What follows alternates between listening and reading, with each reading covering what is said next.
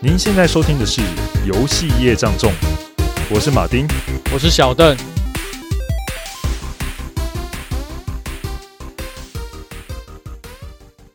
哎，说到啊，在中华民国，每个男人都要必经的历练，你知道那什么吗？是什么？那当然是当兵啊。不一定啊，有，有些人也不一定当兵啊。像我就不是，我是当替代役啊。哦，哦替代役哦。对，这么逊。对啊，给你猜猜我是什么呢？我不知道。我的兵种是什么？你炮兵？嗯，No No No，我可是海军陆战队呢。真的假的？你是海军陆战队？真的啊。这样有没有很非常的嚣张？听起来就蛮屌的。对，你说起我是海军陆战队，还不是真的猛的哦。嗯，我当兵的时候有个学长，对，而一问之下，他原来当过两次兵，怎么会有这种人？没有，他人家是美国人啊，他他是华人面孔嘛，他原本是在美国生活哦，对，然后他双重国籍的就对了，对，然后后来他回来台湾，就在台湾生，就是娶妻呀，然后在台湾生活，所以在。回来的时候呢，又在台湾再当一次兵。好，怎么可以这么可怜？所以，可是美国不是自愿吗？就是你要当或不当？对，对，对，他是那个自愿意，没有错。嗯，所以他去的时候，人家还真的上过战场，去伊拉克打仗。哇靠！那所以他来台湾当兵，他的感想是什么？他说：“哦，你们用设备都是我阿公在用的。”哎，对啊，没错啊，就是他阿公不要用，呃，美国人不要用的，退下来给 给我们。没有，我们是国造，但是。他讲的没有错，因为我们用的是 N 十六嘛，对，比较久。越战时期，嗯，对啊？他们用的已经是更新式的武器。对对对对，对。因为他有讲啊，就是我们那时候当兵，每个人发弹带哦，嗯、是发两个，就给你挂在你那个 S 腰带上面。嗯，一个弹袋只能光装两个弹夹，这最多四个弹夹而已。最多四个弹夹。你知道，他就讲说，美军啊，我们每个人身上至少都有八个弹袋。所以你看，美国人败家子，射子弹不用钱，他们不用瞄准，只要一直跟你对轰，轰到你没子弹就好了。对。所以你要单兵战斗力来讲，我靠，他的输出可是超强的。对，每个人都滴滴啊，靠北超猛，真的被屌打了。哎呀、啊，然后我们既然讲到那个当兵，有没有那种战斗的游戏类型？嗯，你可以想到是什么呢？嗯，荣誉勋章，荣誉勋章对，然后他们就是 FPS 嘛，对不对？对。啊、你居然想到是荣誉勋章哦！我跟你想的可能就不一样。OK，对啊，啊就是射击游戏啊，射击游戏，荣誉勋章是射击游戏啊。对对对，脑中突然就浮现这个这个名字，你知道吗？对，所以我们今天其实要介绍的这个，嗯、我们不是介绍一个游戏，我们介绍很多游戏。没错，那这些游戏都有一些相关的共同点。对，等一下过程中大家会逐渐发现，原来他们都有一个共通点。对，这些游戏通通都是同一组人开发的。没错，没错。对，对，对，那我们今天就要来聊聊是哪些游戏喽。好，那我们一一按照顺序来慢慢聊吗？对，按照顺序来慢慢聊。好，来看有没有玩家在过程，呃，听众在过程中就猜到了。对，我们最后要聊什么？好，这个呢，首先讲到就是这个故事，我们讲的是一个工作室的故事啊，那讲有一个起点。嗯，那这个起点呢，就是荣誉勋章系列了。哦，荣誉勋章是什么呢？就是有一个大导演叫史蒂芬史皮伯，有没有？他曾经在家里的时候看他儿子玩一款叫 N 六四叫零零七黄金眼的游戏。哦，这款我有玩过，你有玩哦？对，我超爱玩那个里面的榴弹枪，可以拿来 biu biu biu。而且以前玩 N 六四的时候很好笑，因为它虽然说是多人连线嘛，但是它在那个电视上面是分割画面，所以你都可以看到别人在干嘛。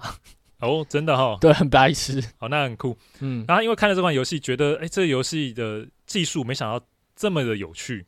那想想看，他有拍过一部电影叫《抢救连大兵》哦，这部超有名。对，他就想说，如果我拿二战跟黄金眼这样的游戏结合，一定卖。所以他底下就有一个叫梦工厂的一个游戏开发部门，他们就制作了荣誉勋章的第一代，然后由 EA 发行。那后来这个游戏呢，当然第一代发行算是不错嘛，就紧接着制作第二代。那第二代的时候，这时候只要有一个二零一五工作室，就一个小小工作室就对了。那当时他们这个工作室虽然很小，但是却制造非常震撼的体验。那他们出了这款游戏，就是荣誉勋章的第二部，叫《荣誉勋章反攻诺曼第》。诶，当时、这个、诺曼底大登陆吗？对，诺诺曼底登陆就对了。嗯，当时的游戏真的完整的还原。抢救连大兵那一场登陆战的场景，哇哇！你真的就搭着那个运输船有没有？登陆艇，对对，就是陆战队那种运兵船，然后就是看他前面人在士兵在呕吐啊，然后突然那个 连呕吐都有还原啊，对，突然他就一个声音而已啊，其实没有真的呕吐，就那个声音，然后你就觉得那个临场感还蛮蛮强的。后来一个炮弹打来，哗，旁边的那个运兵艇居然就炸飞了，哇，真的很震撼哎。然后不会前面的人也跌倒下，对，然后前面那个。门舱门一打开的时候，那个机枪直接啪啪啪啪就扫射你，就看前面人就被爆头，跑、哦。那完全就跟那个电影演的一模一样啊！对，然后那个时候这款游戏我其实当时还有买哦，哦，然后玩起来，你是买正版的吗？对，你说到重点的，为什么强调有买，就是买正版。哇，这边给你一个掌声鼓励，对，真的要给我按赞按赞。嗯，哎，然后那个玩起来真的是，我第一次就体验到这游戏就觉得，哇，这游戏跟我以前玩到是完全不一样哎，超临那个临场感。非常的应该怎么讲？所以我对不起，不太会形容了，因为真的让我太震撼了。我知道，难以言喻啊，难以言喻啊，没错。尤其那时候玩的时候，就他的那个美军的 M1 步枪有没有？嗯，打完八发子弹的时候，发出清脆的“锵”一声，就告诉你要换弹了是不是，对，那声音真的很哦，非常的悦耳，那个回馈感就是很脆。很棒，你不用再去看界面，就是锵一声你就知道要换弹。对，就完全跟我以前看他们二战电影美军发射武的武器完全一样，那个桥段完全 match 到了。对，那当然讲完说这个《荣誉勋章反攻诺曼底》发售的时候，哦，大家都被这个震撼感吓到，所以它卖的又更好了。嗯，而且这个公司也开始声名大噪。但是这个游戏很热卖，对不对？下面公司期待说，老板，我们游戏热卖，你是不是要发奖金给我们呢、啊？但老板。很抠门呐、啊，不给他们发奖金，所以那个游戏员工里面有两个人呢，一个叫文斯，一个叫杰森，他们就带领着他们的核心团员出走，去并成立了另外一家新的工作室，叫做 Infinity World，就是著名的 IW 就对了。所以他们从二零一五这家公司出走，对，他们把一些核心的人拉走。对，可是你要说核心怎么样呢？嗯，老实说，二零一五的工作室。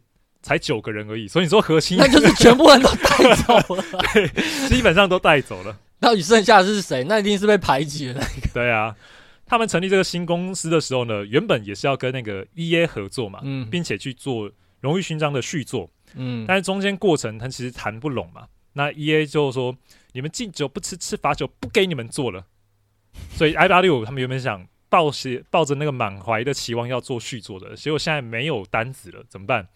于是他们跟动视就联络了，动视想说：“哎，厉害啊！你们开发那个荣誉勋章卖的挺好的。”他说：“那我们给投资你，我们持股百分之三十就好了。”那当然有着前作的经验啊，再加上有资金的支持呢，他们不负众望的开发出了《决胜时刻》这个产品，简称 COD 嘛，Call of Duty。Call of Duty。对、嗯、我真的是想不懂为什么中文翻就是我们的这边的翻译这么的迷，有没有？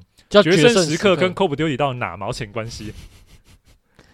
那你觉得怎么样翻比较符合？我也不知道，但是就听起来就觉得联想不到它的英文是什么。嗯，好，不不管了。但是这个中文翻译很迷啊，大红的嘛。嗯，那一开始出了这个首作呢，其实诶、欸、玩起来的感觉真的跟荣誉勋章很像诶、欸，但只是换个品牌而已啦。所以会有很多影子在里面。对，有很多影子。那有个很大的特点就是它有非常多的那种伙伴的 NPC。那以前的荣誉勋章。你大概只有诺曼底登陆的那一关有这个感受，很多 NPC 陪着你冲锋陷阵，就进行正面大规模战斗。但是在 COD 里面，哇，那这样的战斗场景可是非常多的，尤其是他那个，你除了扮演美军士兵之外，还中间还有扮演英军的，跟就是苏联红军。嗯，诶，苏联红军那一场是就是进行史大林格勒的保卫战。哦，他也是学那个参考那个电影有没有？大敌当前哦，就那个狙击手的那一部。对，一开始你在那种沃瓦河先坐船，坐船到那个斯大林格勒，让你放下去跟敌军战斗。就那个船上的那个场景是一幕都都直接还原，有没有？所以你在跟一群士兵被送上那个坐那个船的时候啊，你就看空中的俯冲轰炸机这样轰炸下来的时候，就是射击、扫射跟轰炸下来的时候，你旁边的敌兵居然想逃，跳进河里。他跳进河里的时候，旁边那个党党委书记不乐意，就直接开枪朝他开枪。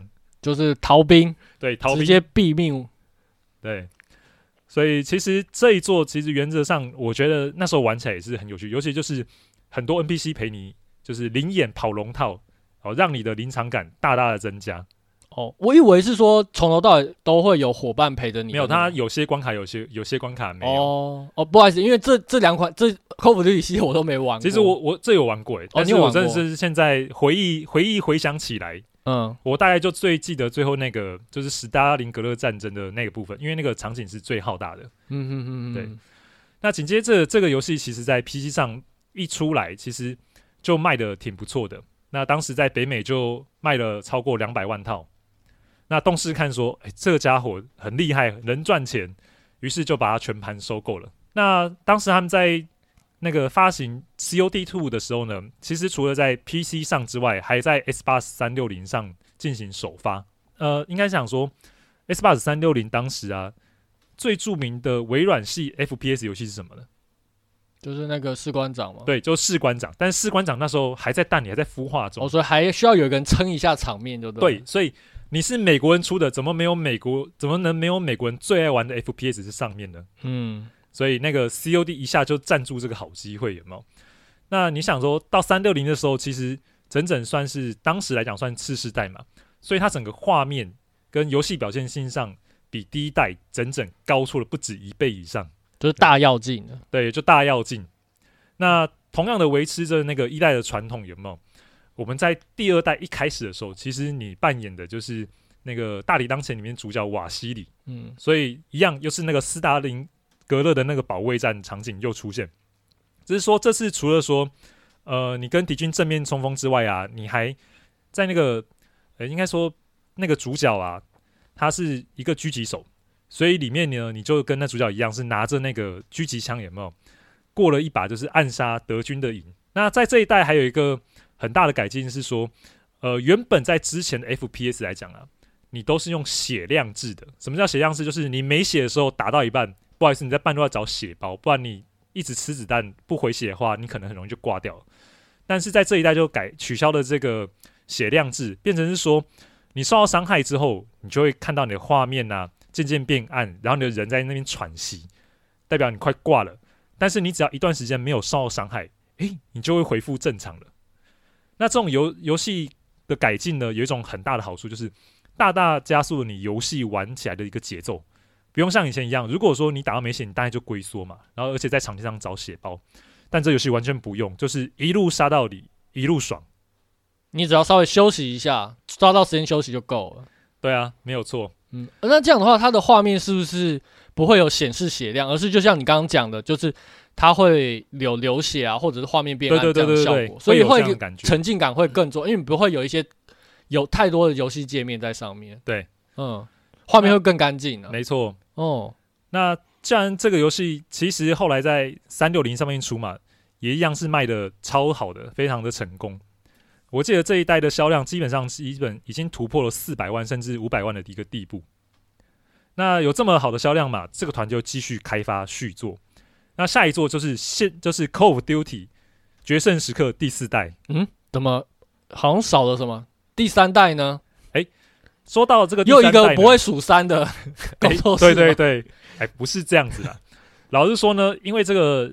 COD 就是决胜时刻这个系列已经非常的成功了嘛，嗯，那当然他们母公司动视就觉得，哎呀，那个你做各个工作室给你做做一做都要两年，那为什么我不把这个 IP 分给另外公司，就是工作室做？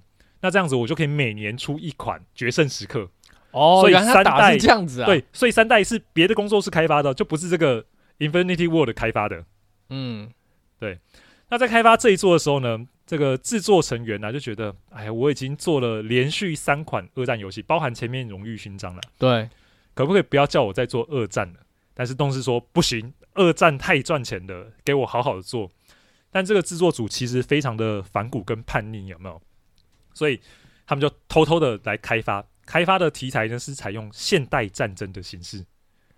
然后等到那个动视高层来说，来，我们来看看你们游戏做怎么样的时候。拿出来一看啊，什么不是二战的？哇，整个傻眼了，这也太调皮了吧！对，但是好在展示的效果不错，再加上头已经洗下去了嘛。然后动视说：“好吧，你们就继续做吧。”那该作品呢是采用了现代战争形形式，所以它的武器呢原则上多了比以前二战多了非常多种类，新式的武器，新式武器，加上因为是现代题材嘛，所以这些武器他们其实成员都是看得见、摸得着，还可以亲自下去打一把，打一下那个打靶的感觉。哦，因为都是现在的武器，所以它可以实际呃制作组可以实际去操作，取得非常的容易。嗯，再加上那个美军当时就是有真的在世界上作战的嘛，所以当时他们还去制作组还去采访一些就是伊拉克的一些退伍的老兵，所以这一作的不管是沉浸感或是叙事体验上，都比之前作品还要更强烈。所以在本作一出的时候，口碑就直接炸上天了，屌炸天！对，屌炸天！我靠！那我在那时候玩到这款作品的时候，应该说不是我玩到这款作品，我就看我的同学啊，在研究室，我就看为什么他整天就可以玩这款游戏。而且他是说，这个简单难度挑战完，他要挑战困难难度。大概连续一个月都看他重复一直在玩这款游戏。当时不晓得啊，后来我买来玩之后，哦，你有买哦？有啊，有买来玩之后，真的就觉得哇，真的很惊艳，做的很赞。对啊，不管呃这个从哪些地方可以比较出差异哈，嗯，你就可以了了解说这个游戏公司它在技术上、叙事体验、沉浸感啊。都比前作不知道高上了几个层次。那在这个游戏中，其实你可以，它还让你去扮演现代的一些特，就是算是特勤组织的成员，像是那个 SAS，就是那个英国的皇家空军的那种特勤队，特特别小组啊，对，特别小组就是、嗯、呃那个特种部队，Special 什么忘记了，Special Air Force 什么什么 Air Force，对对，嗯、然后那个其中有一关是在那个车诺比的。关卡就是那个车诺比尔核电站爆发那个地爆炸的那个地方，诶，这个游戏场景里面呢，结合了前行、偷袭、狙击、撤退，而且在最后撤退的地点啊，要等待直升机来的时候，有一个守据点的大战，所以在一个关卡之内就有非常多的玩法整整合在一个关卡之内，你会觉得这关的层次体验是非常丰富的。我现在想起来都觉得那一关的体验。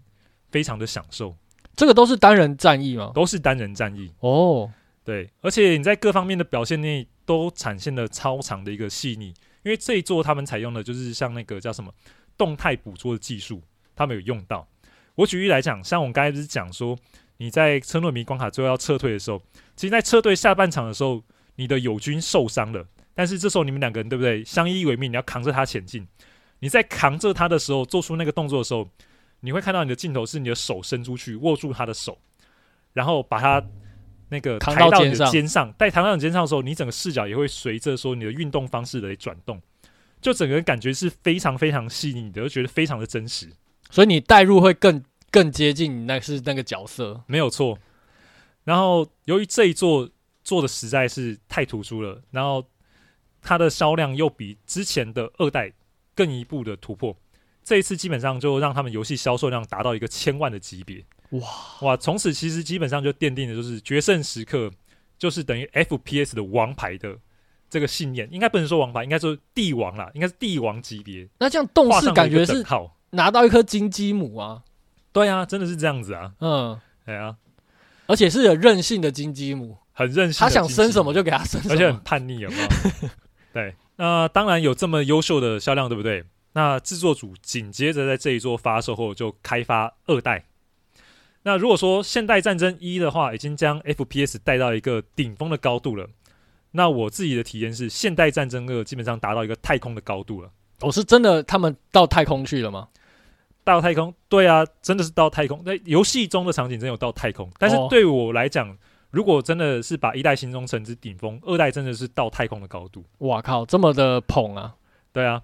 那基本上游戏叙述的体验手法，在就是这个 IW 工作小组上，其实几乎是到了一个炉火纯青的地步，有没有？你就觉得这个工作室哦，在这个游戏的叙事上面，基本上是一个没有止境的，永远只有更好的地步。那其中有些桥段，其实当时有引起不小的争议哦。有一个关卡叫做“不准说俄文”，就是 “No Russian”。啊，那一段是怎么样的？就是你扮演就是潜藏在恐怖分子中的卧底，然后跟着一群恐怖分子，有没有拿着重型火力的武器到机场，看到平民就开枪扫射。然后当时看到这一幕的时候，哦，我真的吓到了，也说居然可以让玩家直接体验说这么惨惨无人道虐杀的一个场景，这也太政治不正确了吧？对啊，那你那时候玩的时候你，你你有真的开枪吗？呃，我我必须说，就是因为他应该是周围的人有开枪，对不对？对对对，我必须说，就当时的那个他们这间公司做的枪支的射击体验实在太优秀了，我忍不住就射出来了。我忍不住就射出来，靠背、啊，不好意思，是这个讲话不太，我忍不住就开枪了。好，哦、不好意思，好，好对。另外，这游戏还有一个经典桥段，有没有？就最后的那个跟你在做任务简报那个 Shepard 的将军，嗯，哇，他最后居然是一个大叛徒。然后我在看到这一幕的时候都很震惊。他除了说他是叛徒之外，他还让你在游戏中操作角色跟你喜爱的角色直接领了便当。它几乎是一种近乎处刑式的方式。来去虐杀你的角色。我之前看人家实况的影片呐、看到不少玩家玩到这一段的时候，那是怎么流泪，怎么捶心肝。那捶心肝还不乐意，还是要继续摔键盘跟砸墙壁。你就可以想象他们看到这一幕是多么的悲愤了。我我我也有看过你讲那个，那个很多男性玩家看到这一段呢，我有看过一个很有趣的影片，就是很多男性玩家玩到那一段，他们几乎可以说是很 shock，然后几乎。激动到就像你讲的捶键盘崩溃，然后大喊 “Ghost Ghost”，对啊，对因为 Ghost 的就是你当时一个伙伴呢、啊。嗯，然后被背叛，他说，然后说为什么？为什么？但是很反差，就是我后来有看到女性直播组，然后他就看以后就哦，所以他是叛徒吗？我靠，这落差太大了。对，我想说，为什么男性玩家跟女性玩家的那个感觉差那么多？难道女性玩家经常被背叛吗？对啊，嗯，这个现代战争系列卖的这么好，动视当然是想说，哎，你们继续做下一款现代战争的题材啊！哎，这个话，这个即视感好像又出来了，对，又出来了。但是这时候那个 I W 嘛，Infinity 就表示我们不想做，我们下一款的目标放在科幻题材上面。那于是这个件事情两方就有争议跟分歧嘛，就在开始谈判。那但是谈判是耗时的啊，渐渐的谈的越来越久，动视也失去了耐心，加上那个 IW 的创办人其实也相当顽固嘛。那但是没办法，人家就是开发出这么多成功的产品，那个所以他们有一点那个叫什么，嗯，自负也是理所当然的嘛。对啊。但是动视不管啦，直接就直直接用那个不服管理的莫须有罪名呢，直接将。文斯跟杰森两位创始人直接 fire 掉了。哦，不是先起诉他们哦，是直接 fire，fire fire, fire 掉之后还要再起诉啊？我还哇，那真的是真的是跟他们拼了。对，我想说 fire 就算了嘛，那你更正了，不不不好意思，他就直接把他 fire 掉了，对不对？嗯，fire 掉嘛，这但是这个两个人其实就不服气嘛，那不服气怎么办？上诉吗？对啊，就是直接发起诉讼嘛。哦，所以是他们发起诉讼，就对。对，哦，了解。那同时他们就建立了一个新的工作团队，这个团队呢就叫做重生娱乐。哦，这个也是我唯一听，目前你讲到现在我听的认识的一个团队，就 Respond 嘛，Respond 啊，嗯，对啊。那同时，因为他们就直接离开了嘛，那当然过去的时候，你是不是有一批那个什么元老人物也跟着一起出走？对对对。也就跟他们一起从 IW 到了那个重生娱乐这间公司嘛。那重生娱乐的时候，他要成立的时候呢，其实有不少的大公司啊，就想说：哇，你们这是做出决胜时刻那间公司吧？让我来投钱吧。那其中包含了 THQ 跟 UBI 这两间大公司。嗯，但是因为啊，这两个创办人可能就真的非常的顽固，有没有？先后这两家大公司都。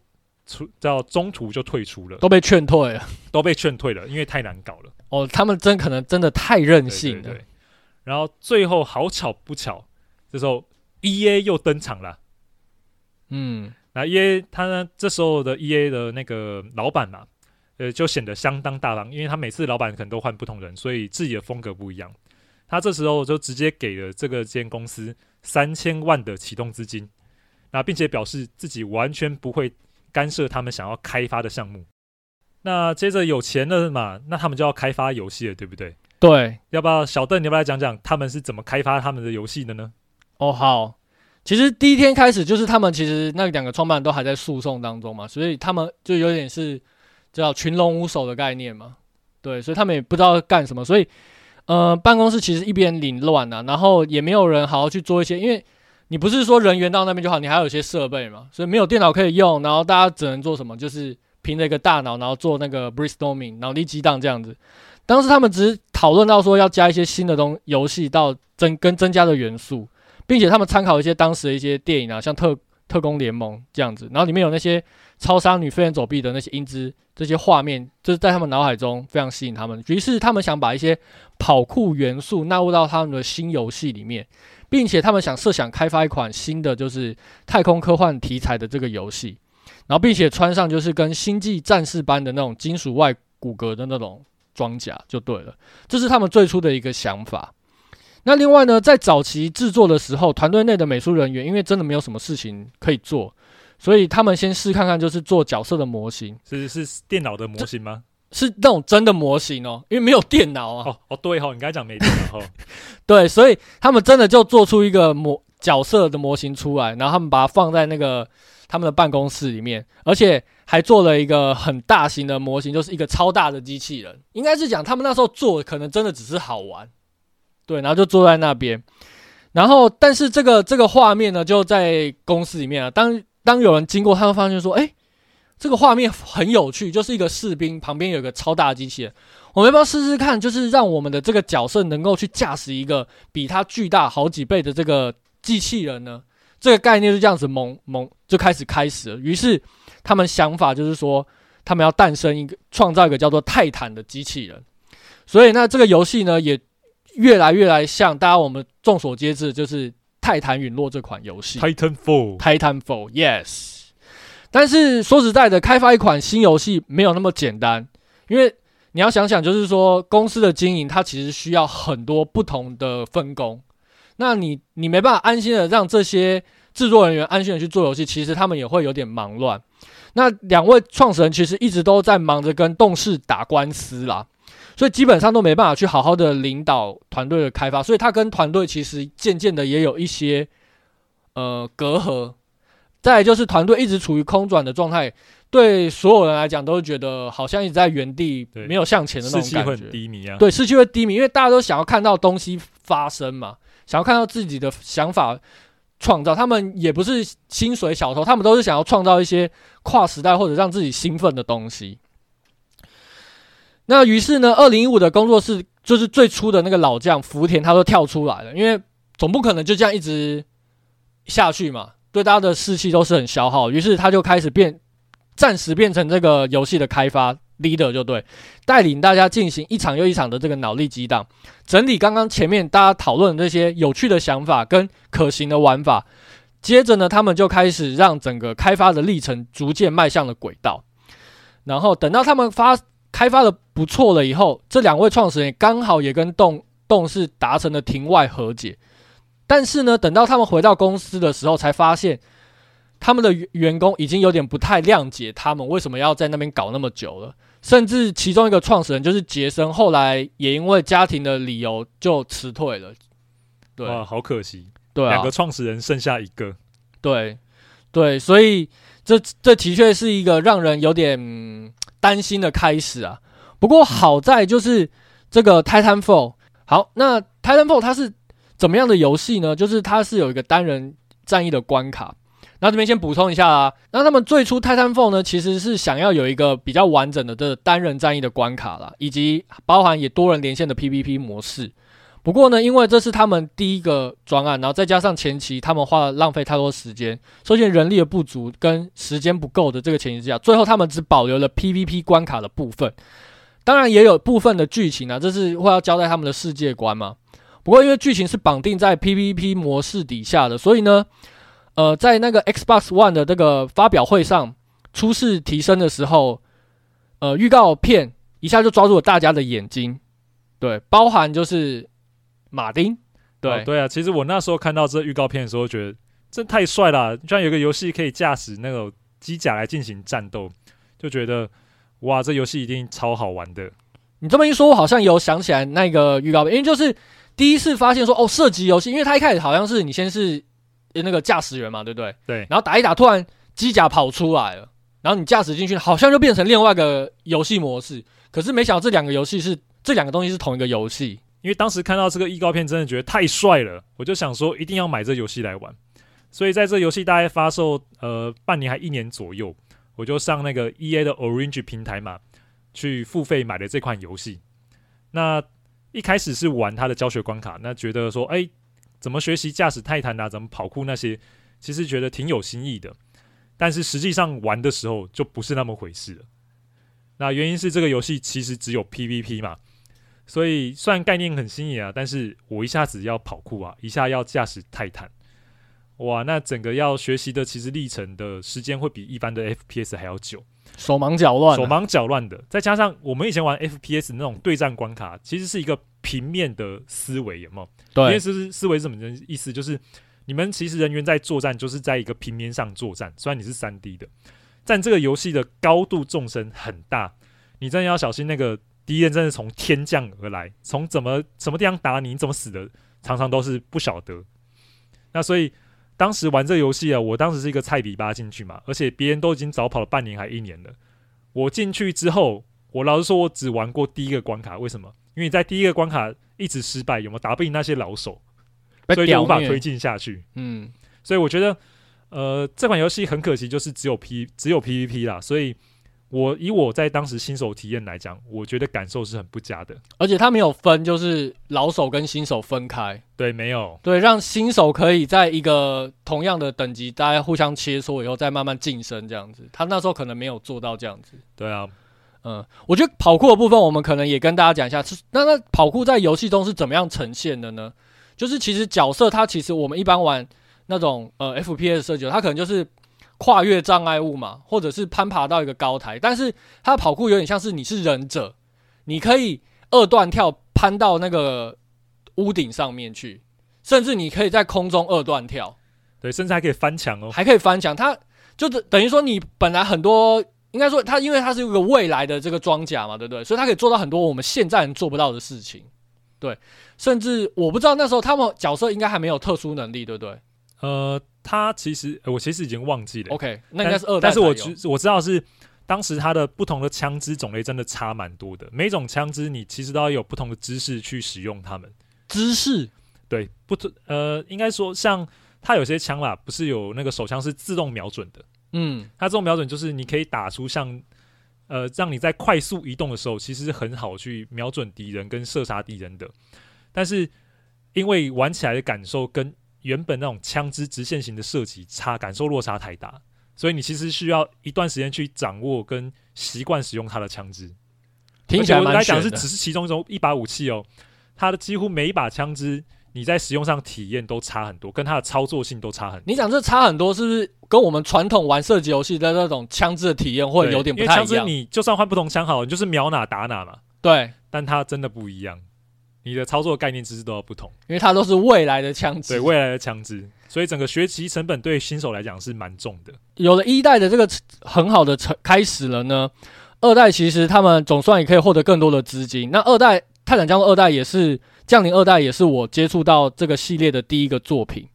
那他们把二代的时候呢，把一代很多他们原本没有时间做出来的一些功能或者一些。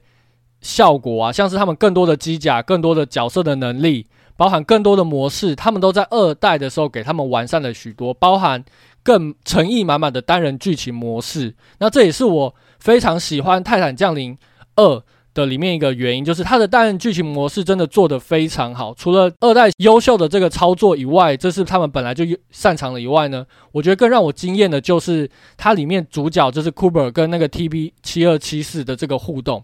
这个人类跟人工智慧的这个互动非常有趣，你没办法在呃其他的这种战争类游戏中去接触到。为什么呢？因为以前我们的战争类游戏大部分都是你跟人跟人之间的互动嘛，这种比较人性之间的互动，其实是对我们来说是比较很够理解。但是在这个作品之中，人类跟人工智慧的互动，它透过非常多，我觉得这个一定是他们花了非常多心力去揣摩，就是人工智慧如何跟人。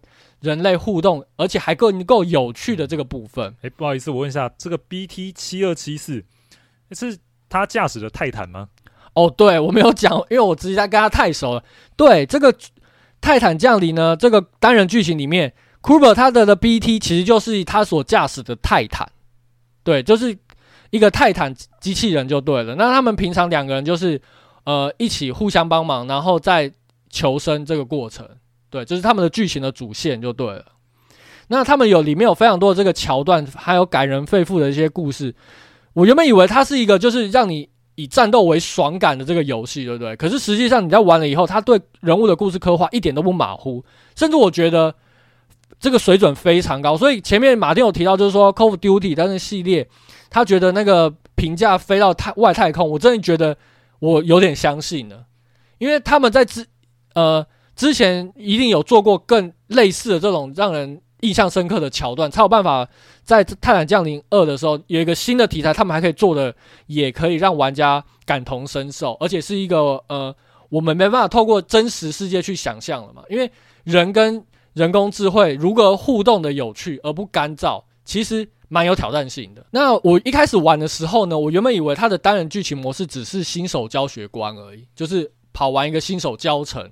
因为他其实他的这个剧情一开始真的就是一个新手教程，就是你是扮演铁玉，你要想办法，呃，想办法完成你的新手训练就对了。可是，在这个呃新手教程的这个过程中呢，就发生了一个战役，所以你就被迫要冲到前线，那故事就这样展开了。所以呢，我一开始本来是没有非常期待他的剧情演出，没想到最后全破的时候，我眼角居然有点湿湿的。对，在这一种钢铁直男游戏中，我觉得带着一丝丝的柔情。我已经很久没有被这种游戏中的这种角色给感动，而且居然还是一个人工智慧。那当然，如果说《泰坦降临二》只是剧情优秀的话，是不足以打动我的。最重要还是说，这个游戏中有非常优秀的射击体验，还有经典的跑酷玩法。我也是第一次在这个游戏中，呃，应该是第二次，第一次是在 Apex。那在这个里面，我也体验到它非常优秀的跑酷的玩法，甚至它有非常多呃，在角色跟这个建筑平面之间飞檐走壁的这个。这个玩法呢，就让你觉得你自己就是一个高科技机械忍者的感觉。甚至如果你的那个技巧得当，你还可以透过走位呢，到敌人的背后进行暗杀。我不知道这个一代有没有，不过它这个就是会让你会想要用各种不同的方式去解决敌人的这个玩法。那其中有一个桥段，我是非常非常热爱，就是它里面会拿到一个时空穿越装置。哦，时空穿越还是时间停止器？呃，穿越装置。不是不是你想的时间，你是想怎样？哦，没有穿越装置啊！听到这个有趣的玩具特别兴奋。OK，好，它但是它是时时空穿越装置，怎么它什么概念呢？就是你可以在现在跟过去去做穿越，所以它的那个关卡很有趣，就是说你现你现在打一打，对不对？你是跟现在的敌人战斗，你在按下那个机关以后，你就会到下一个另外一个时空，跟那个时空的敌人进行战斗。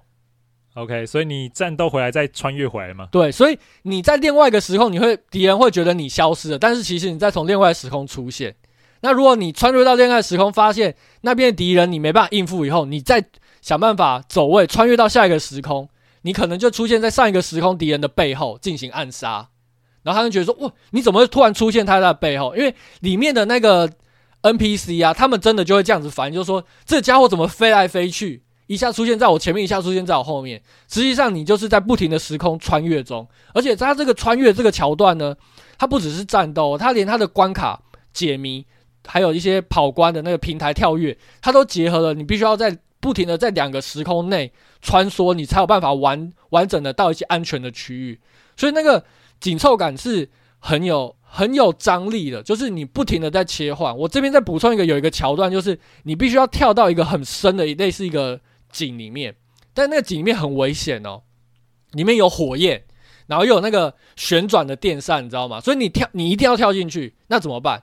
你你快要接近那个电扇的时候呢，你就要切到另外一个时空，因为另外一个时空的电扇是坏掉的，对。然后你再进去以后呢，你会又会看到火焰，然后你要再切回另外的时候，那时候没有没有还没有那个地方还没有失火，所以你你第一次有可能你你切的不够快，你就可能会被搅烂，或者是被烧死，哦、那。哦你成功的跳下去的那个爽感，真的是会有种一气呵成，而且真的很像电影那个英雄降落的那个感觉。我听起来就蛮神的，而且当你想到要这么用的时候，你应该觉得哇，自己真是帅呆了吧？嗯，真的是帅呆，因为那个桥段，我真的想说，天啊，他们怎么可以想到就是这这样子去让玩家去挑战？因为说实在的，玩家在那时候你第一次跳下去的时候，你一定想说，我为什么要跳下去？我不要跳下去啊！可是你因为你知道你有这个系统嘛，所以你会想要去大胆尝试看看，就没想到你就解决了这个问题，而且他那个其实那个桥段的这个这个过程其实速度是非常快的，大概就是十秒呃五秒内发生的事情，所以你要很快的做去做切换，对你那个判断是非常快，可是却让你印象深刻。我听起来非常好玩，这可惜这原本是要做到一代的内容的。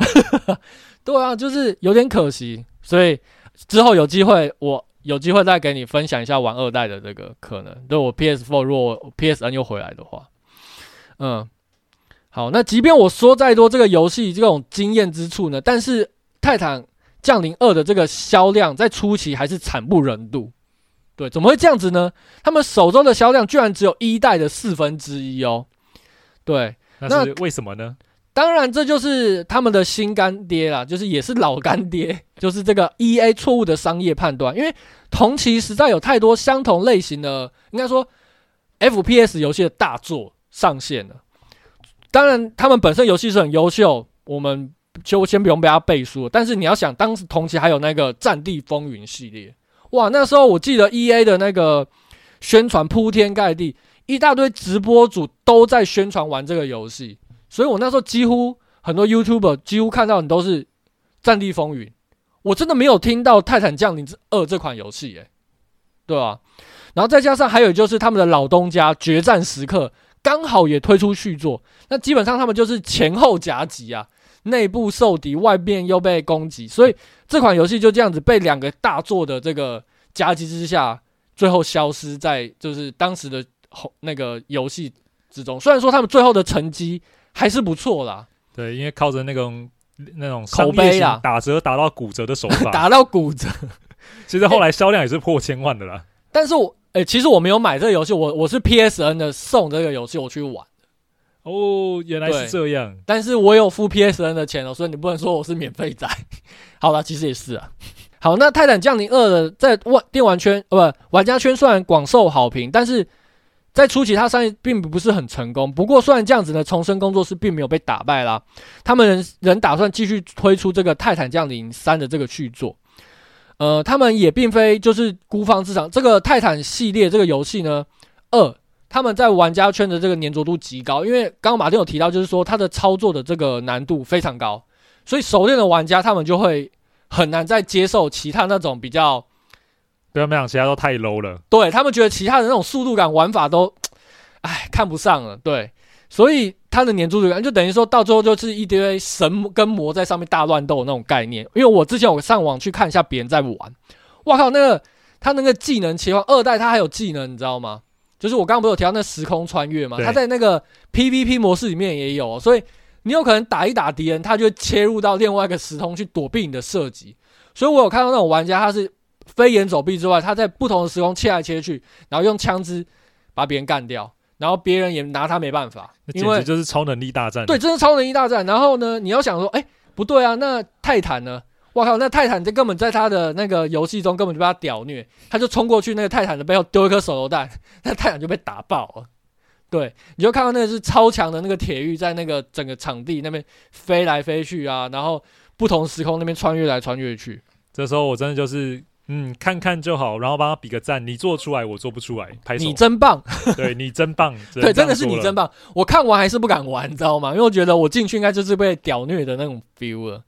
对，那说到这样子，他们虽然想要开泰那个泰坦降临三的续作，可是呢，呃，但 EA 不愿意再花在一个一个商业上还是不够成绩不够亮眼的一个作品上了。那再再加上呢，这个。呃，重生工作室呢，他们发现就是当时这个有一个很游戏很很风靡的这个游戏类型叫大逃杀系列，获得一个巨大的成功，而且并且席卷着当时的游戏业界啦，就是 PUBG 嘛，对，就是像 PUBG 啊，然后要塞英雄也推出了大逃杀模式，也证明了这个商业模式是可行的。就是如果说你有一个好好的一个基础模模组，然后你可以套上这大逃杀模式，也可以。尝试看看，也许就可以成功的抢占这款大逃杀系列的这个大饼。那那个 Fortnite 它就成功了，这个可商业模式是可行的。于是呢，重生工作室他们想到这点，他们就进行一个提案。但是他们向 EA 提出这样的方案的时候，他们提出就是说，我们可不可以试试看呢？就是透过泰坦降临的这个世界观，跟他以前这些可以用的素材，我们试试看打造一个大逃杀的模式。想当然，这个 EA 他们独特的眼光肯定是抱持着这个怀疑的态度啦。他们这个认为这样子是存在非常大的风险的。即便有一个成功者在前面，就是要塞英雄已经推出了这样大逃杀模式，证明了这一切是可行的，他们还是不愿意完全相信这个东西是可行的。所以呢，重生公司决定，他们就是好吧。那如果你不愿意相信我，那我们还是想要做。那我们他们就把这个计划保密到家，一直到他们就保密的一直持续开发，直到上市的那一天才公诸于世。没想到，Apex 在发布了八小时后，玩家数立刻就达到一百万人；二十四小时后，玩家数也达到了两百五十万人；七十二小时内呢，玩家数就冲到了一千万人。这是一款几乎可以是融合近十年所有优射击游戏最优秀的部分，融打磨掉更多多余的部分的一款精华中精华的这个大逃杀游戏。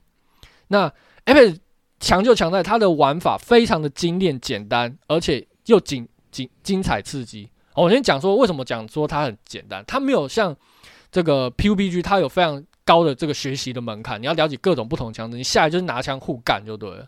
然后它的时间一场就是二十分钟，然后它也保留的是泰坦降临，它非常让感受到速度感这个呃飞檐走壁的部分。同时呢，它为了让这种第一次接触到 FPS 玩家的这个大部分的客群能够愿意去接触，所以它让玩家在射击上面的挫折感降到非常低。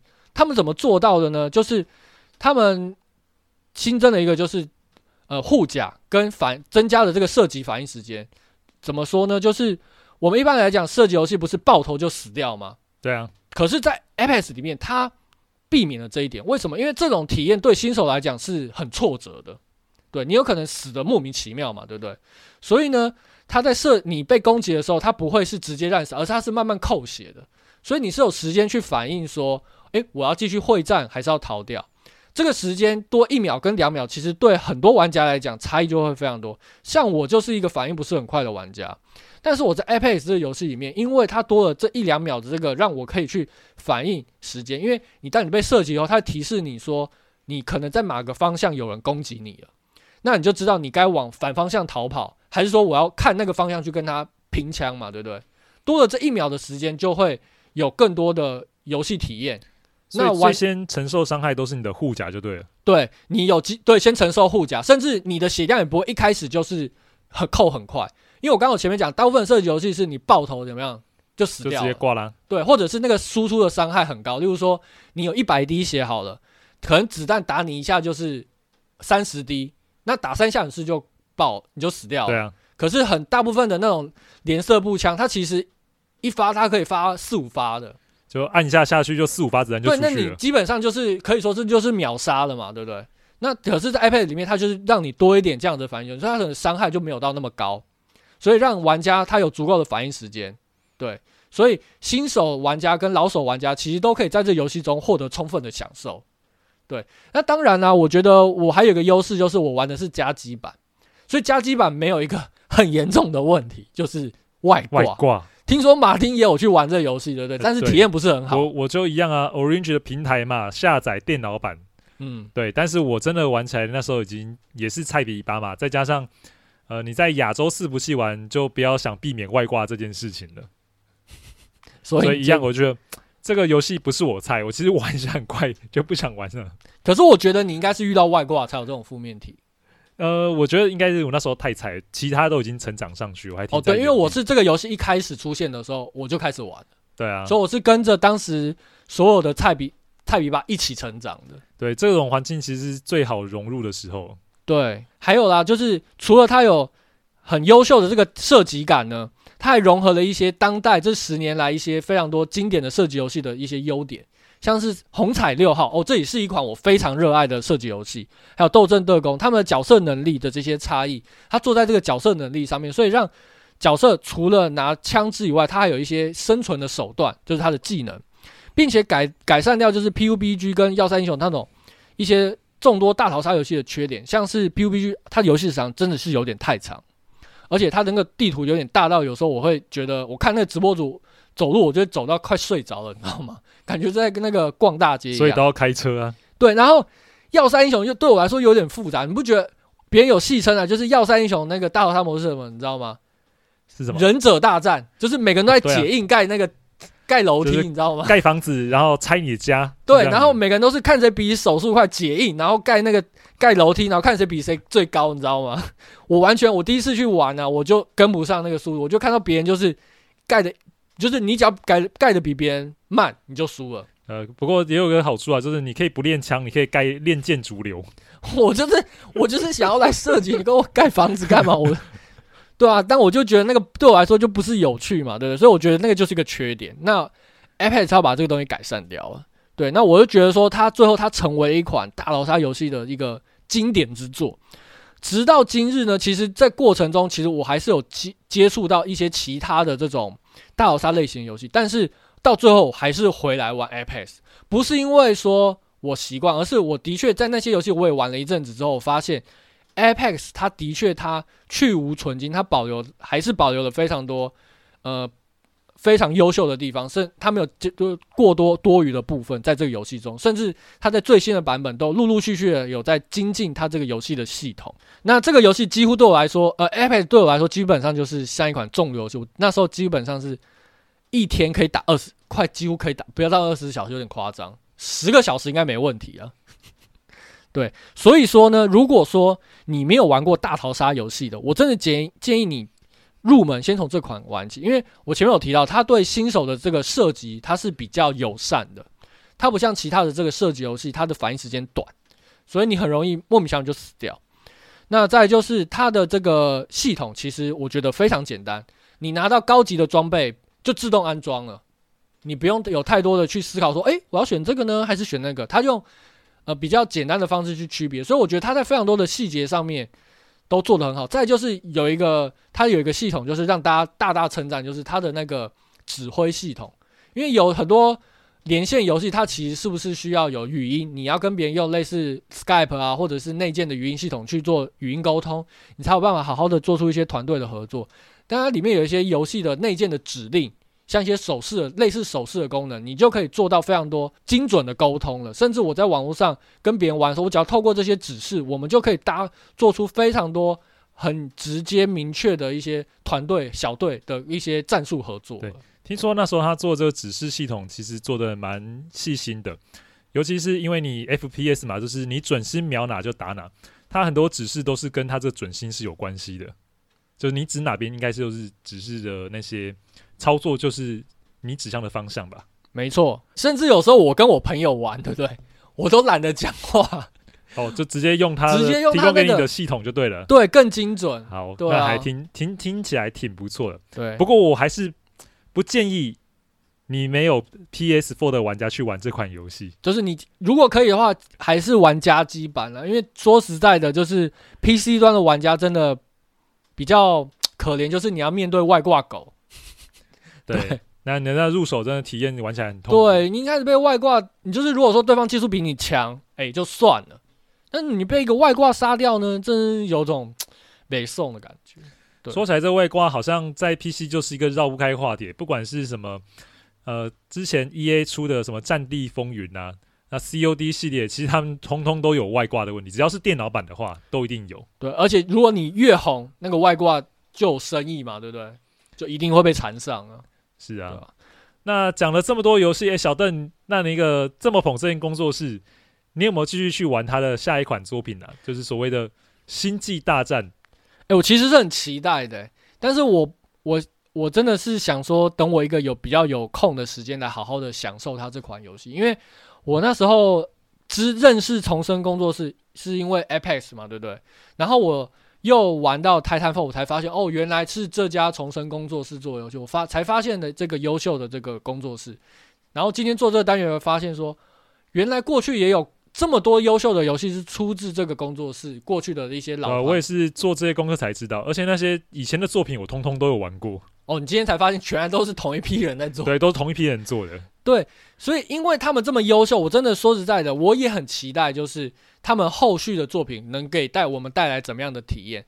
那我在网络上看，就是《星际大战》，你刚刚讲这个系列呢，它其实在网络上的风评也是非常好的，甚至可以说是呃《星际大战》系列里面前排名前几优秀的这个系列作，因为它也的确结合了一些像《Titanfall》里面的这些跑酷的元素，然后它的战斗打击我看起来都还蛮优秀的。对，这款作品的是其实评价相当的好。